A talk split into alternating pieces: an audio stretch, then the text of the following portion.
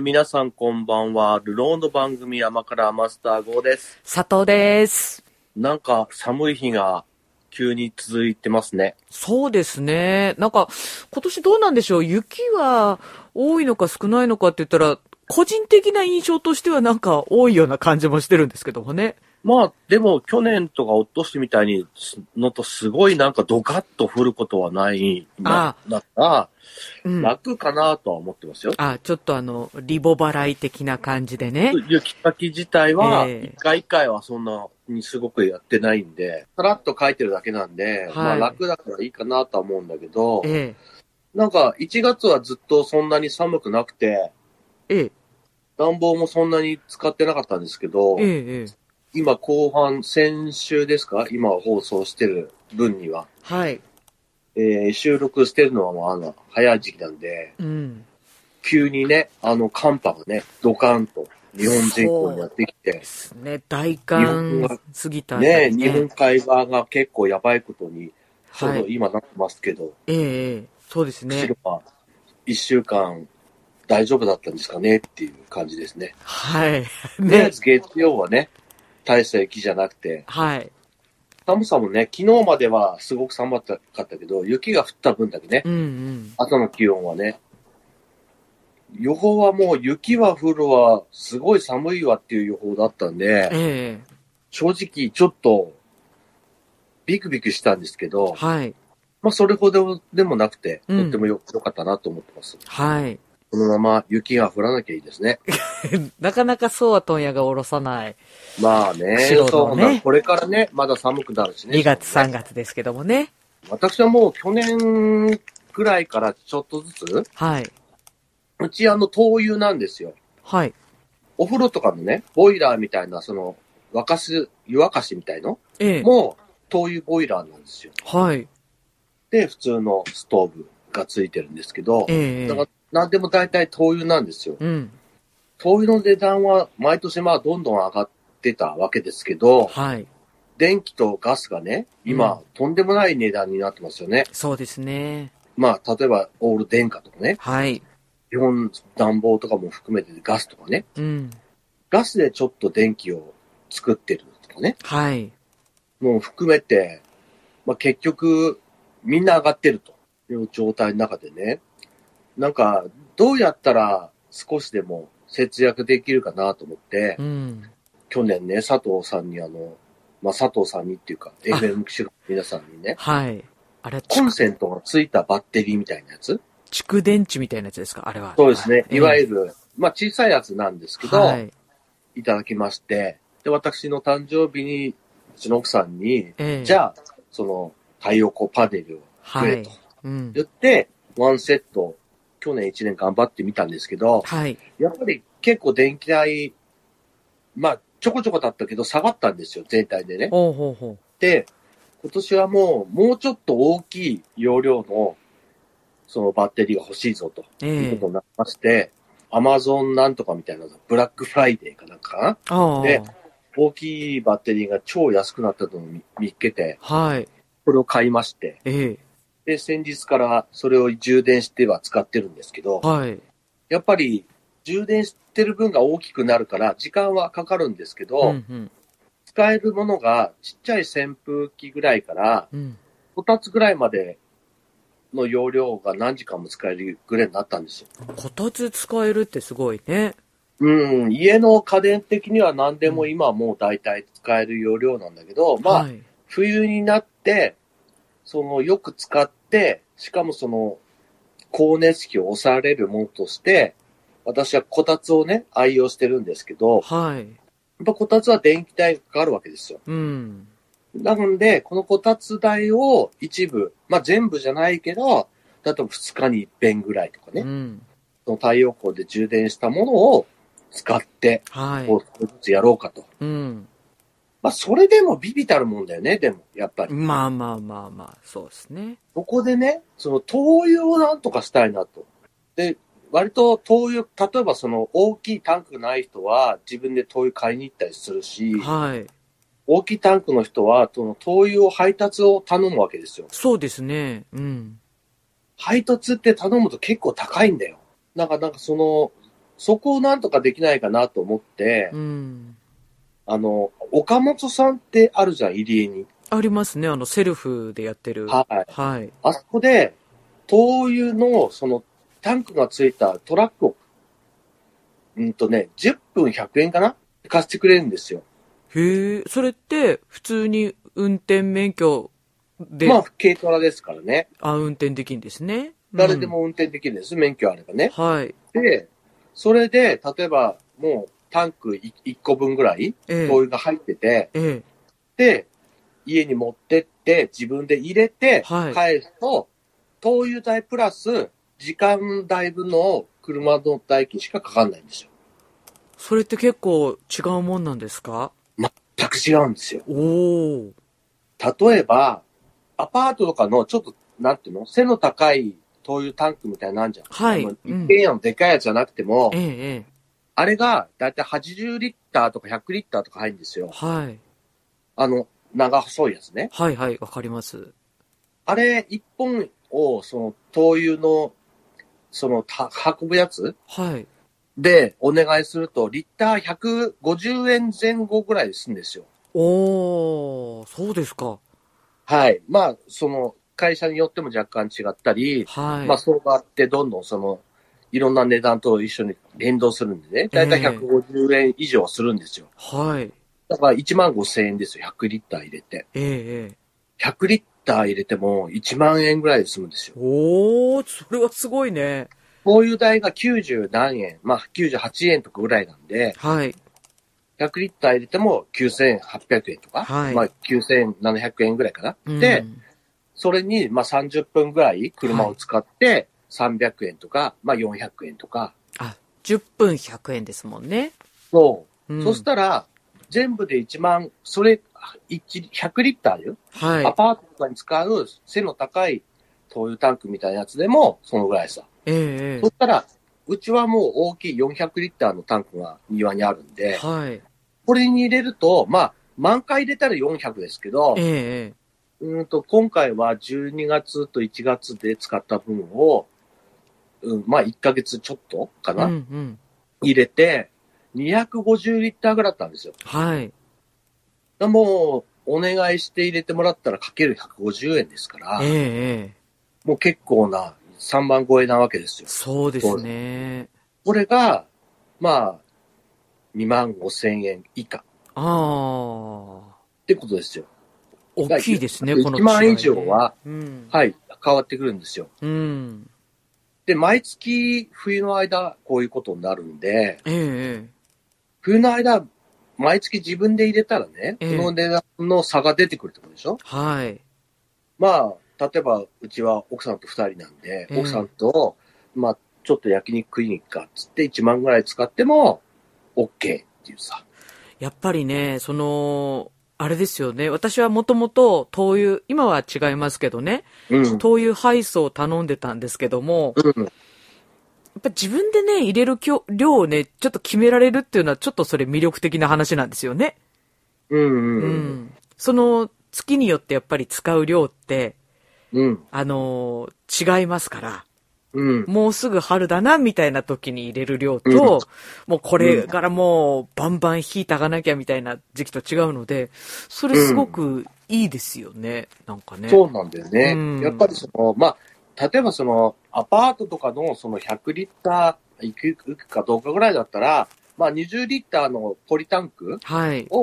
を、例えば3つ4つ買えば、うんまあそこそこ入るじゃないですか。使った分が補充できるってなるから、うんまあ普通の軽4とか普通の車でも、はいまあ3つ4つは積めるからね。ええそれだったら自分で入れれば配送頼まなくて安いんだけど、ええ一軒家の大きいタンクだとね、やっぱりはいなかなか今までそういかなかったんですよ。そうですね。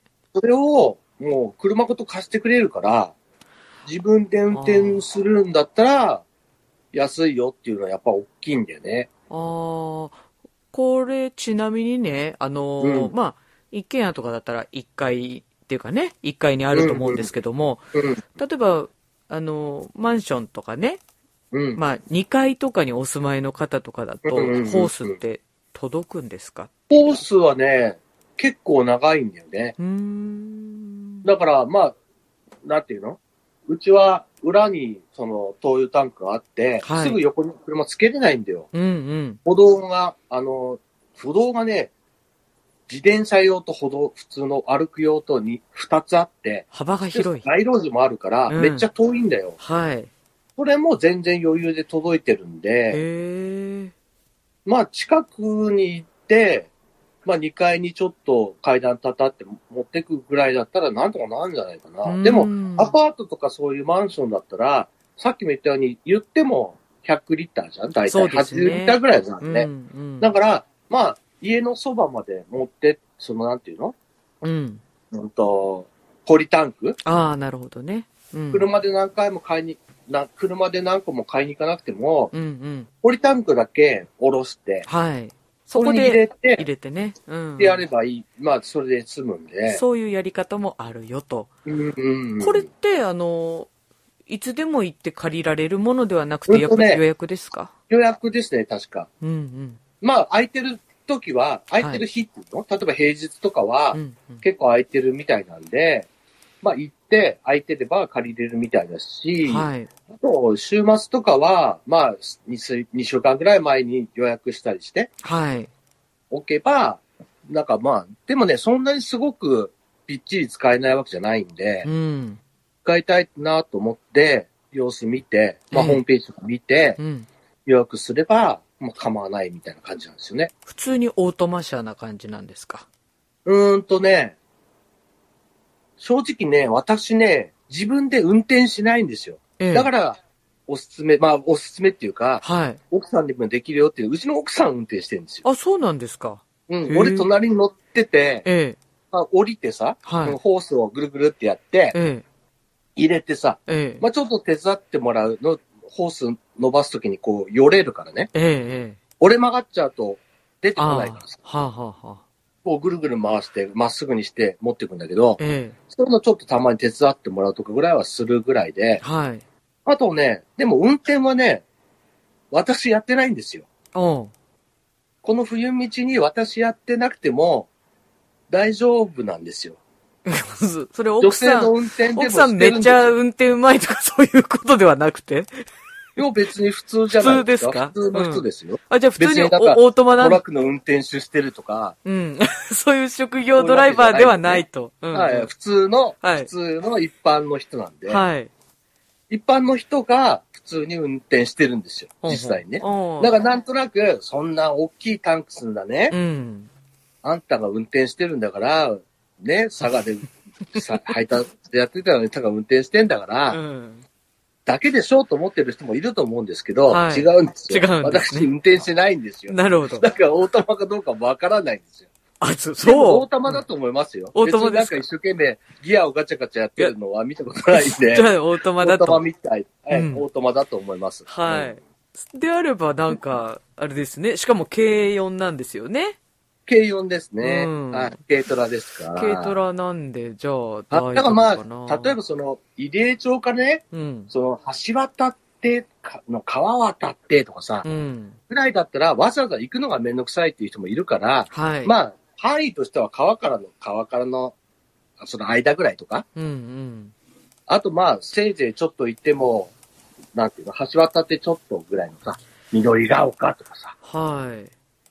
ぐらいの人が、まあそこのスタンドにええ自分でいい行ってもいいかなと思う、距離かなと思う。例えば星ヶ原からわざわざ行くないと思うんだよね。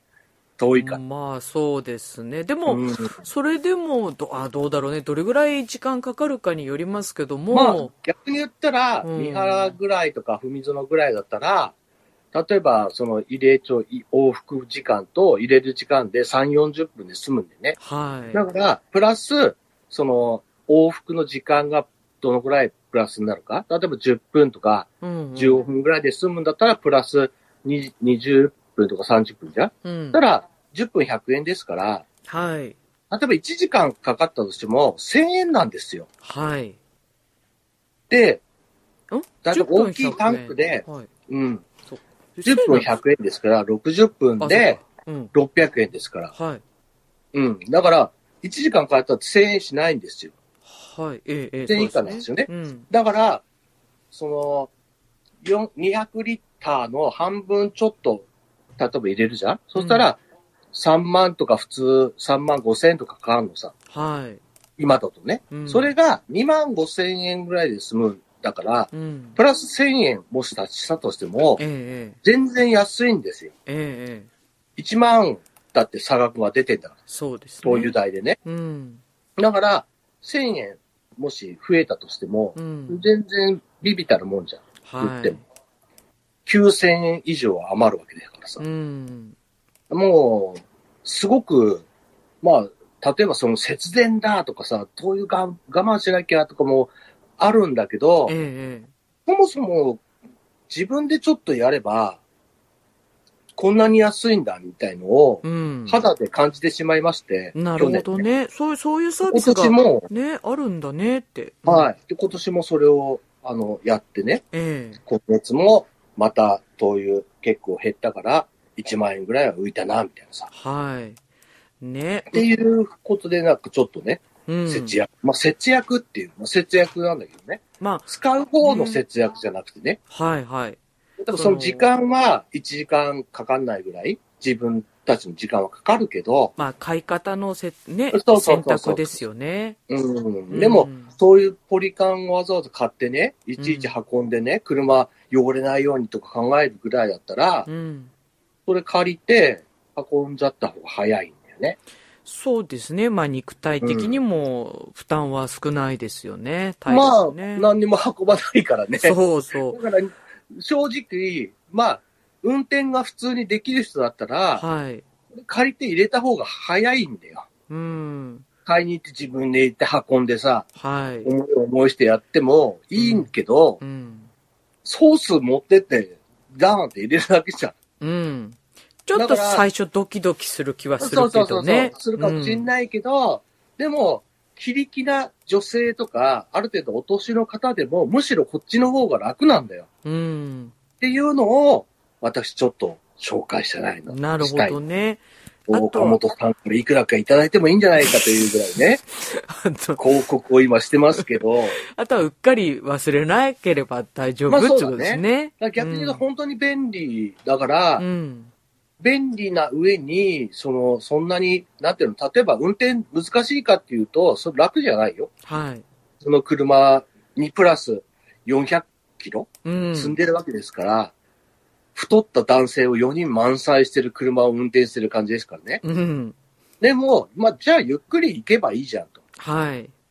ゆっくり、急がないでゆっくり走ればいいだけじゃん。うっていうだだけだからね。はい。だから、私は別にお勧めしてもいいんじゃないかなと思うんだようね。ん。うんそうですか。まあそういう選択肢もあるぞっちゅうね。そうそうそう。うん毎月1万とか変わるって大きくない？いや、冬の時期の出費はできれば抑えれるところは抑えていきたいからね。うん。それはまあなんか、ああ、そういう選択肢もあるかと。うん。ねだいろんな方法で、うん。なんか、節約？まあ節約っていうかね、うん。抑える、はい。出費を抑える工夫をね、うん。してるんだぞというね、自慢ですよ。そう、自慢ですね。私はこれでちょっと出費を抑えましたっていうね。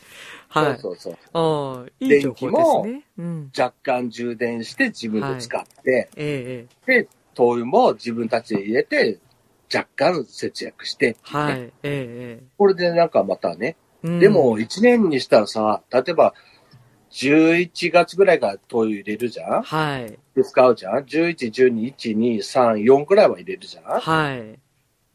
たら、最低でも6万以上まあ、だた、だいたい1万5千円ぐらいとかずれてくるから、うん。毎月ね、うん冬の本当に寒い時期になってくそうると、ね。だにだから2月とかと2万ぐらい差額が出てくるわけですよ。はい。入れる量が増えるからうね。ん。だから年間でもう10万近いぐらいいっちゃうわけですよ。うん。それすごい大きくない？大きいね。いねうん。え。なんか、あんまり言ってね、岡本さんがすごい混んだら困るからさ、はい。まあ、甘から聞いてる人だけの内緒ってことでよろしくそうですねお願いしますこのね、ピンポイントな番組をお聞きいただいてそうですねるリスナーさん。聞いてるリスナーさんがおはい得だ、今ね、ええ。ええ。すげえ、そんなに変わるかと。はい。自分の今、毎月ね、入れてもらってる灯油代とね、はい。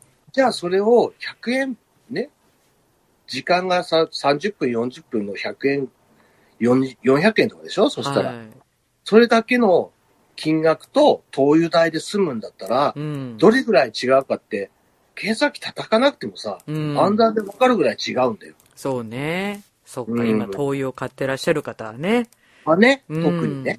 わかる、まあピンとくると逆に言うと、思います。灯油のなんかタンクつけて、うん。灯油の暖房つけてもいいんじゃねえかぐらいのさ、うん、うん、うん。こんなすごい金額、これからまだ、この一時期だけじゃないからね、多分。うん。ウクライナ戦争、ね多分終わんないって言われてるんで、来年もまたこれが続くんですよ。うん。ねえ。そうなってくると、うん。もういっそ、灯油のストーブつけた方がはい。安く済むんじゃねえぐらいの話ですよ。うん。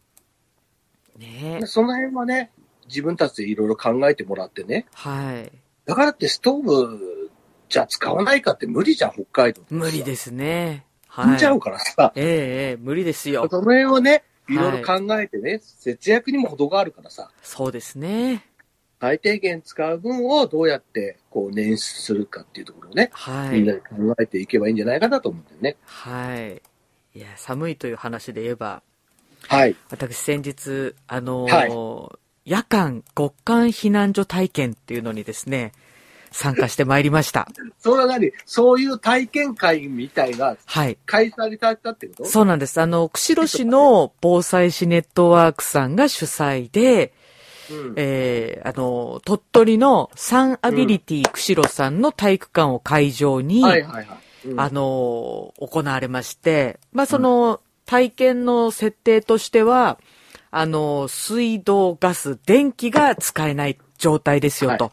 はい。で、暖房は、ポータブルストーブ、灯油のねうん、ポータブルストーブが2台だけ。っていう、あの、あそこの広さでね。そう、体育館の広さで、うんえーポータブルストーブ2台だけですよという条件で、うんさあ皆さん泊まってみましょうということで、うんまあ、あの、参加者の方と、あと、防災看護師の方が常駐をされて、で、まあ、うんいざという時のために、暖かい部屋は一部屋、ちゃんと確保した上で。絶対無理はしないでくださいね、と。まあ逆に言うと、やってみないとわかんないですね。そうなんですよ。でそ、の、俺たちみたいな、その、キャンパーは別としてね。そうですね。いや、中にはやっぱりキャンパーの方もいらっしゃったんですけども、うんまあ冬キャンプやってるって方は本当に一人二人とかそれぐらいで、うんいやー、キャンパーだけど冬はやらないよねっていう方もうんやっぱりいらっしゃったし、そもそもキャンプとか別にやらないっていう人もほとんどだと思いますし、うん。ねえ、行きまして。で、あの、私はね、ちょっとね、あの、どんな装備で行けばいいのかなっていうか、む、ものすごく考えたんですよね。その、いざ災害時って時は、うんそんなに荷物持っていけないじゃないですか。そう思うんだよ、俺も。ね、地震だ、うん。津波だ、それ逃げろって時に、うん。もう身一つで、まあ車なんかね、うん。まあ運転できねないっていう状況もうん。あるしなとか思いながら、でも私すごい、あの、ビビりなので、うん。結構な荷物を抱えていきました。えーあのーキャンプ用に買ったアルミマット、うん。1センチぐらいのね、はい。はい。結構しっかりとしたアルミマットと、あとマスターからいただいた寝袋。はい。あれは、あの、封筒型のはい。寝袋で、夏用の寝袋ねですね。はい、うん夏用の寝袋。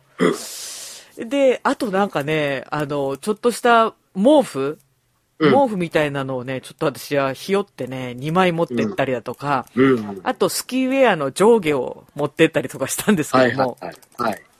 だけどね、実際参加者の方は、やっぱり木の実木のままだからって言って、あんまりその、がっちり持ってきてる人もいれば、あんまり持ってきてない人とかもいて、うん。ああ、と、ちょっと私ちょっとなんか、ああ、ちょっと甘えすぎたなと思いながら、持ってったけど使わなかったものとかもあるんですけども。うん。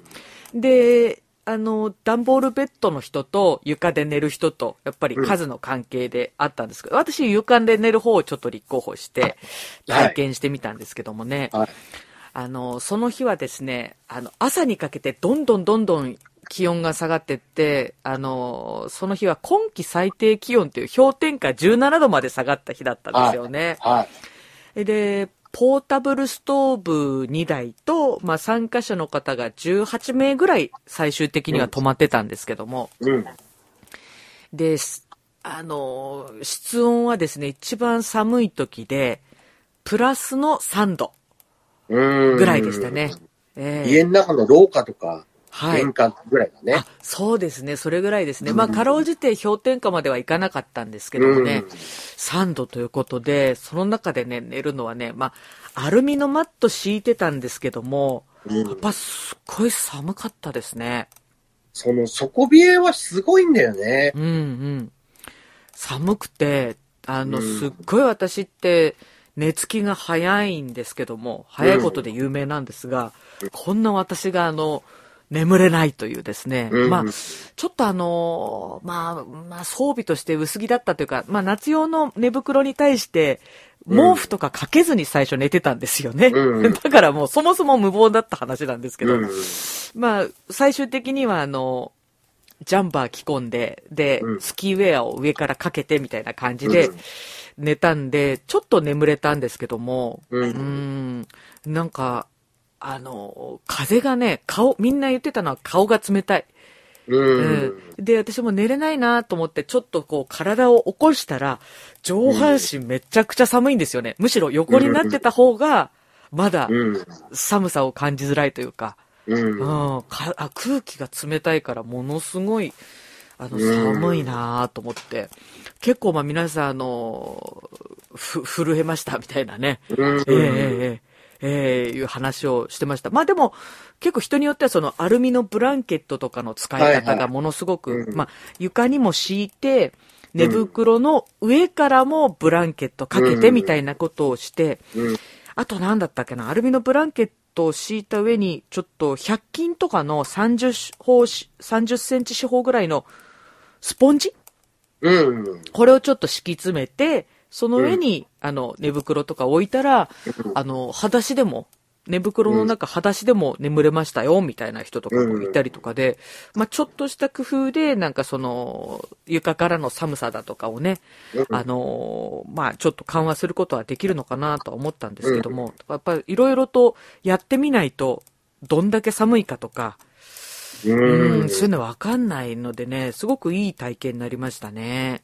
そうだね。うんまあ、本当にいつも言うけど、うん。やってみることにおいてね、はい。損がないからさ。はい。だから、やっぱり佐藤も、そこそこの装備じゃないと冬ね、うん。逃げれないぞっていうのは分かったわけでしょ？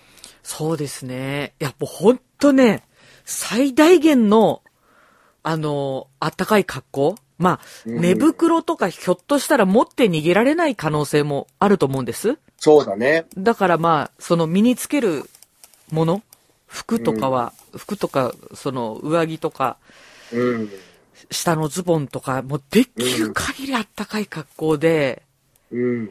行くっていうことと、あとまあこれね、あの、やっぱり避難所はその床から冷えるので、うん。上靴うん。あった方がいいですね。うん。まあスリッパとかだと動きづらいっていうのもあるし、うん。まあ本当に足冷たいので、上靴ね、あの、あった方がいいです。まあ最悪その上靴ない方は、いざっていう時は、その外靴をね、下拭いて、入うん入るみたいな感じにはなるかとは思うんですけども、うんうん。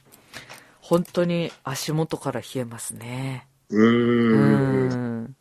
もう本当に、私は外で、その、冬キャンプはね、はい。寝るんで、まあ、え暖房あるんだろうっていう人もいるけど、はいまあ暖房なんか寝るときは消すわけですよ。ええだから寝てる間に外はマイナス17、8度とか、えはい。まあ広い時風吹いてるんで、うんうん20度以下になったりするんで、はい。で、そこで、そのね、あの薄いテントの中でさ、下はピューピューですよ。もう風が入ってくる。私はもう床のないテントなんでね。はい。もうビュービュー入ってくるんですよ。うんうん。そんな中で寝るんで、もうそんな3度とかね、ないわけですよ。えええあの、部屋の中に、そのテントの中に置いてるペットボトルがガチガチに凍るぐらいなんでえ。うんうん。うんうん。だからもう本当に、あの、どれだけその下からの外気をまず遮断するかと、はい。まあ、俺なんか寝袋だいたい2枚でね。重ねるんですね。そう、すごい高い、そのね、冬用の、その、冬キャンプ、冬キャンプだけじゃなくて、登山とかに使うような、はい。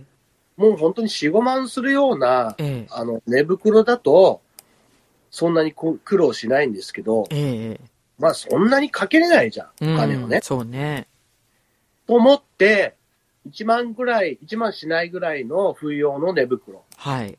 これに、夏用に使ってる羽毛の薄いやつあんだ。ええええこれを2枚にして、して、下は、あの、コットでちょっと高くてね。はいただコットの下がね、スースーだと風が入ってきて、うんうん。むしろ冷えるんですよ。えええだからコットで高くした分は、その、上からね、なんていうの？まあ、マットみたいな、絨毯みたいな、えうん。ちょっと厚いものをかぶせて、はい横をね、横からも風が入ってこないようにもうしちゃって。えええで、その上に、その、いわゆるキャンプマットってやつ、えはい。アルミのなんか、膜がついたような、あの、ウレタンのね、やつね。はい。えあれで断熱して、ええで、上は、うんと、安い1000円ぐらいでよく売ってる、なんかあの、最近売ってんじゃん。あったかいけど軽い毛布みたいなやつ。えうーん。なんかね、アクリル毛布みたいなんだよ。はい。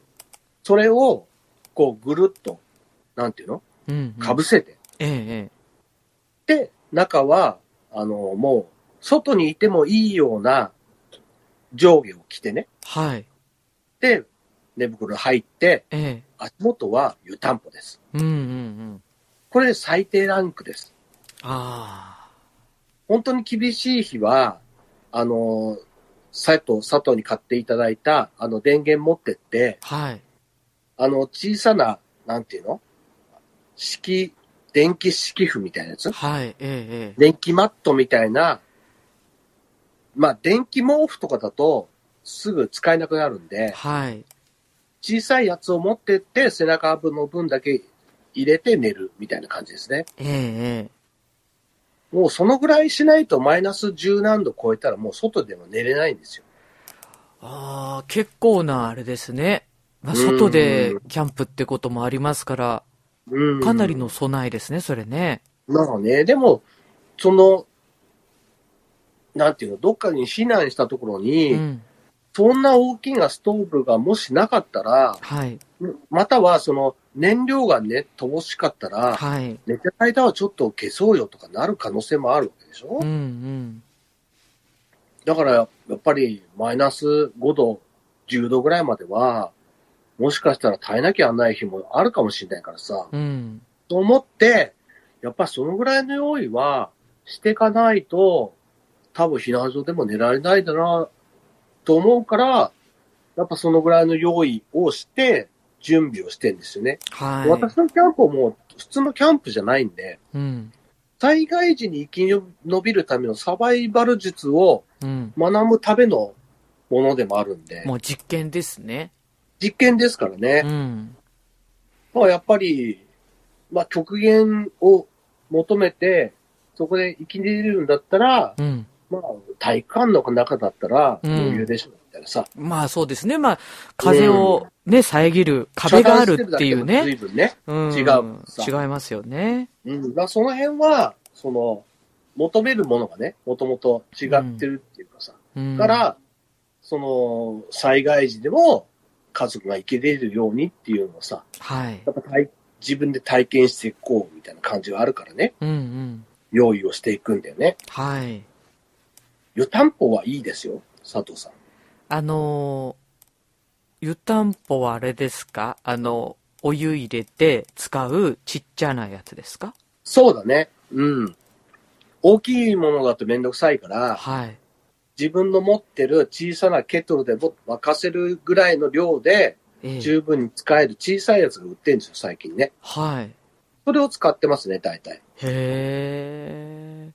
でも、やっぱ楽ですよ。ああ。いや、それこそ、今回、カイロ。うん。カイロをたくさん持ってったんですけども、うん。うーん、なんでしょうね。あの、靴下と靴下の間に、うん。あの、貼れないちっちゃい回路はい。うん、をちょっと入れたんですけど、なんかいまいち温まんないなと思ってて。あれね、うん。安い回路と高い回路ってあるんだよ。はい。だいたい皆さんが普通に買う回路は最近安い回路なんですよ。ええええ安い回路ってどうやって温めるかっていうと、はい。水分で温まるんだよ。水分要。するに自分の、その、汗とかね、はい。皮膚から出てる、その水分で発熱してるわけ。うん。だから、体から離れれば離れるほど、うん。で、その、汗がかきづらいとこであればあるほど、うん温まらないんだよ。うーん。自己発熱してるわけじゃないんだよ。高い回路は自己発熱するんですよ。はい、はい。らそれはもう全く違うんで、ええ同じ回路って言って同じ形状なんだけど、使い方が違うんですよね。へえ、そうなんだ。うん。ちょっとまあ、貼らない回路だからちょっと振り方が足りなかったのかなっていうのはあるんですけどね。うんうんうん。その辺はね、その用途によって使い方が違うから、はい。自分の買ってる回路がどういうものなのかなっていうのがあるし、うん。あとその、やっぱり使い捨て回路は、なかなか、その、なんて言うんだろう。何時間もずっと持つわけじゃないから、そうですか。結構ね、持つっちゃ持つんですけど、普段はね、うんなんか持つな、うんこんなにまだあったかいなはもう暖かいところにいるから暖かいんだけど、うん。冷たいところに行ったらそれを上上回る暖かさにはならないんだよね。ああ、そっか。うん。その辺はやっぱりちょっと難しいんだよね。うーん。私はその冬になってどうしても寒い時は、まあ、持ち歩くのも含めてジッポーの回路を使ってるんです。ああ、あの、ジッポーっていうのは、あの、ライタオイーのル、ライターのオイルを。使って、うん。それでその回路を温めれるっていうのがあるんですよ。うんうんだからオイルは普通にそのライターとかに使うものを使っうん。て、はい。全部12時間ぐらいかな？うん、は余裕であったかいんですよ。ええええええそうですか。あ、でまあ12時間。うん。うん。また入れればいいだけだからね。はい。うん。ちょっとのオイルでその12日間持つんで、へえ。非常に使いやすくて、あったかくて、便利なんですよ。ええだから、湯たんぽを持っていかないときは、まあ、またはお湯を沸かせないとかあるときは、そのジッポーの回路を足元に入れるんですよね。あ、ごめんなさい。もう一回聞いてもいいんですか？あの、え、うんお湯じゃなくて、オイルで？うん、うん。だから、回路だからね。ええこの、このぐらいの大きさでね、まあ手のひらに入るぐらいなんだ。手のひら大きさに入るぐらいの回路。うん、ちっちゃいですね。はいうん。そうそうそう。思ってるより。うん。それを、そのポケットに忍ばせて普段は使ってるし、はい。寝るときは足元に入れてえ温めるんですよ。まあこれはもう本当に湯たんぽと同じぐらいな感じなんでえ、え結構な温まり方するんですよ。えうんうん。逆に言うと、その、足とかにくっつけてないと温まんない寝袋のさ、寝袋じゃないや。あの、回路と違って、うん。自分で勝手に発熱するんで、うん置いてるだけで、その、中が温まるんですよ。はい。な当然足をつければもっと暖かいですし、ええええ足をつけたとかしても、どんどん冷えていかないんで、はい。熱を持ってかれないんで、えええだからもうずっと暖かくいられるんですよね。えおーオイル2、と。3000円で買えて、うんうんまあオイルなんか何百円で買えますんで、はい。これを持って、その、なんていうの？もう、袋の中に入れとけば、うん。普段でも使えるし、寝るときも使えるし、お湯沸かさなくていいってすごいね。そうなんですよ。オイルさえあればいいんで、オイルだけであったかくなるんだ。なるの。へえ。なんかね。火をつ、しかも火をつけるわけじゃないんだよね。はい。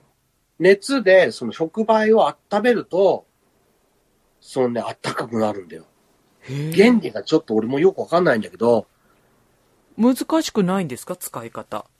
うんとね、最初慣れるまではつけれないと思う。。なんか火をつけるとこがええ。あるんだけど、ええ。火をつけるとこに火をつけちゃったらアウトなんだよね。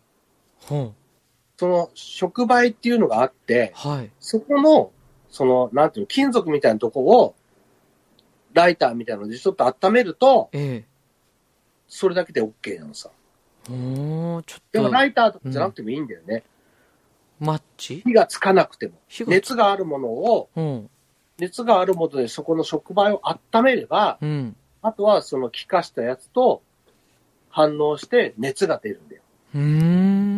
火がついてるわけじゃないから危なくないんだよ。はい。へえ。そういうね、あの、回路があるんで、へえ。だいたい2、3000円とか、そのぐらいで買えます。あ、そうですか。はい。これ非常に便利なんで、皆さんあるといいと思いますよ。うーん。寒がりの方にはね、超おすすめです。へえ。いや、なんか、今回はその、ね、まあ、寝袋をね、実際持って避難できるかどうかわかんないですけど、うんうん。ただ、冬用の寝袋はちょっとあった方がいいかもなーってのを感じましたね。まあ、キャンプしなくてもね、うん。なんかの時に布団を持って開けないじゃん。そうなんですよね。だからまあ、例えば車立ち往生しちゃったとか、うん、そういう時のために、その車にちょっと積んでおくだとか、うん。うん、あとまあ、うん、在宅避難とかで停電になった場合、うん。まあ、布団があるからいいかなとは思うんですけど、そうういう冬用の寝袋にプラス布団かけた方がん、あったかいかかもなと思ったりとかすると、まあ、あってもいいんじゃないかなっていう気がしましたね。もう私はもう本当にうん。あったらいいと思ってる派だからさ。はい。うん。まあみんなも買った方がいいよとは思うよ。北海道に住んでて、ええ。いつ災害あるかわかんないからね。ええ、ええ。